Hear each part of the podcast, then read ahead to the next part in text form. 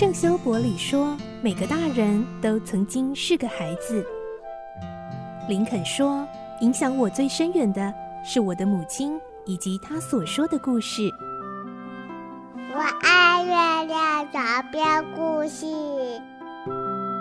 晚安，月亮床边故事。小青姐姐邀请每一位大孩子、小孩子一起听故事，不管多忙，也要和你一起听故事。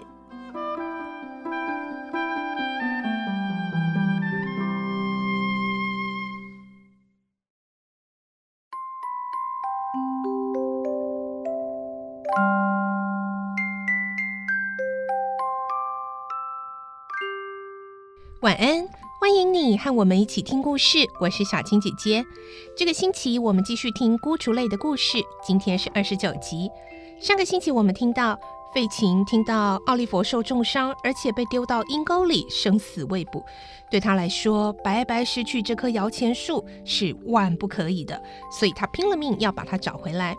今天我们就会听到，到底奥利弗受到枪击重伤的那个晚上，真正的真相到底是什么呢？奥利弗还活着吗？来听今天的故事。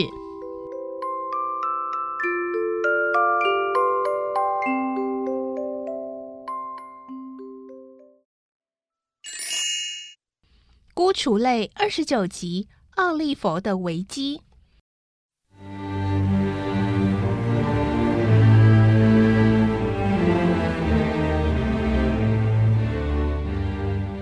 那个被人利用、挨了一枪的可怜的奥利弗·崔斯特，当比尔背着他和杜比一起逃命的那个晚上，究竟发生了什么事？可恶！我叫狼来撕碎你们的喉咙！脾气暴躁的比尔发觉追击他们的人仍旧紧追不舍，愤怒的开了几枪。糟糕比尔，这里有人追来了！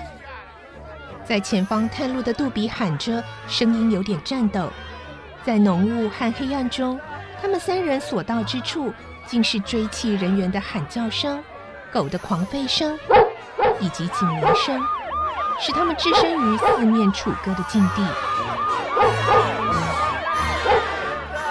不快逃不行啊！杜比边跑边喊：“碧儿！”丢下那小鬼吧！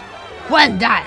碧儿咒骂道：“丢下可以，可是你要知道，这小鬼若把咱们的事泄露出去，你我都会保不住脑袋的。叫他不能泄露出去，不就得了？”杜比打了个主意。你的意思是？比尔眼睛一亮：“杀死他？”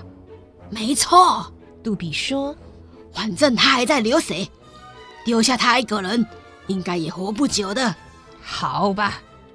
正好脚边有一条几近干涸的水沟，比尔跳下，随即把奥利弗丢在水沟里。快点呐！杜比在上面频频催促他。这时嘈杂声变大了，碧儿又回头看，发现追赶的人就在他们后面不远的田野上，有两条凶猛的狼狗引导着。杜比，你也和这个小鬼一起向阎罗王报道吧！碧儿把枪对准杜比，省得来日老子被你出卖。不行啊，碧儿，你不能这样做！啊啊，看那里！杜比急中生智，把手向比尔背后一指，大喊：“后面有人追来了！”比尔直觉的转身开了几枪。杜比唯恐比尔杀他。趁着空档，一溜烟似的跑掉了。可恶！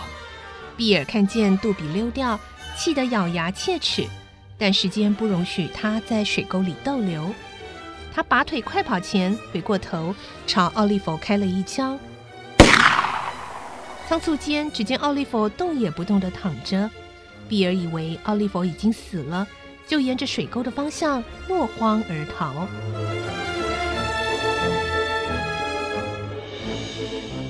哎，快看，在那里，在那边，快追！追弃比尔他们的正是那家豪宅的两个仆人。他们看见黑影从水沟里跳出来，连忙把狗放开，吆喝他们追下去。他们两人则站在原地远远的观望。小偷跑得真快哎！较年轻的仆人布里杜说：“但我觉得事情有点奇怪，他们不应该逃得那么快的。”另一个仆人凯洛斯说：“为什么？”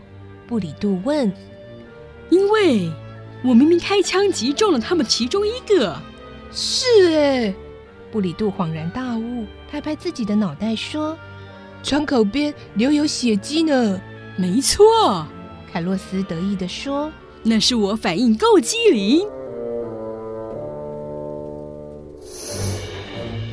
事实上，他们两人的胆量并不大，追气小偷只是凭着他们一时的血气。当他们站着谈论时，这股无形的血气已经不知不觉消退了。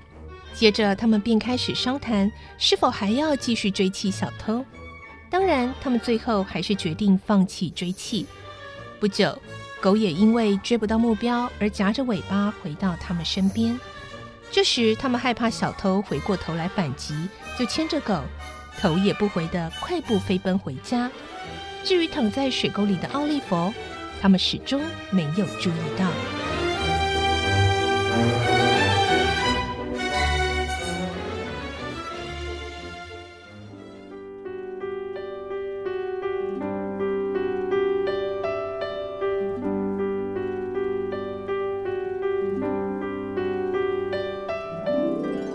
当东方略微露出一丝朦胧的曙光时，空气越来越冷。晨雾在地面上像一股浓雾似的滚动着，露珠在草叶上滑溜溜转着，小路和低洼的地方尽是污泥和水。一股潮湿的风懒洋洋地吹过，奥利弗还是躺在那条水沟里一动也不动。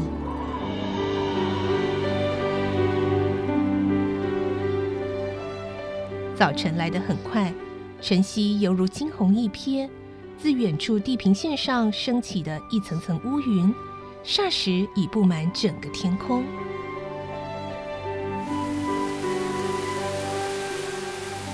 下雨了，雨点又密又急，打在奥利弗身上，宛如打在大地上，没有一点声息。奥利弗仍然笔直地躺在泥泞的泥土上，毫无知觉。不知过了多久，奥利弗在朦胧中。肩膀好像被人用烧红的筷子削了一下似的，痛苦地扭动着身体，呻吟着。他醒了，发现自己身体浸在水里，水差点儿就灌进他的嘴巴。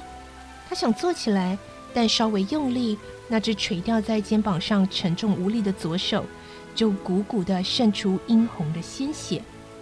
他头晕目眩地勉强挣扎着坐起来。无力的环顾四周，想寻求援助，但是视线之内竟是雨水、野草和泥巴。他慢慢站起来，想离开这个地方，双脚却抖得很厉害，一走动便啪嗒一声，跌了个筋斗。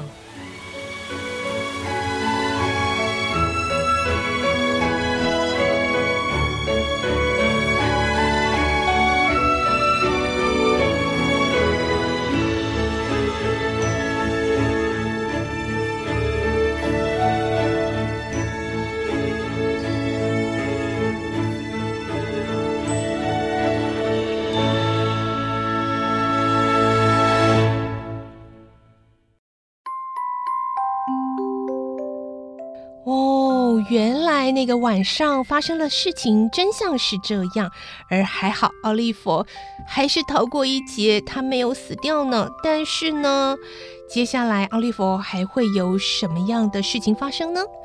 明天我们再继续来听孤雏类的故事喽。我是小青姐姐，祝你有个好梦，晚安，拜拜。小朋友要睡觉了，晚安。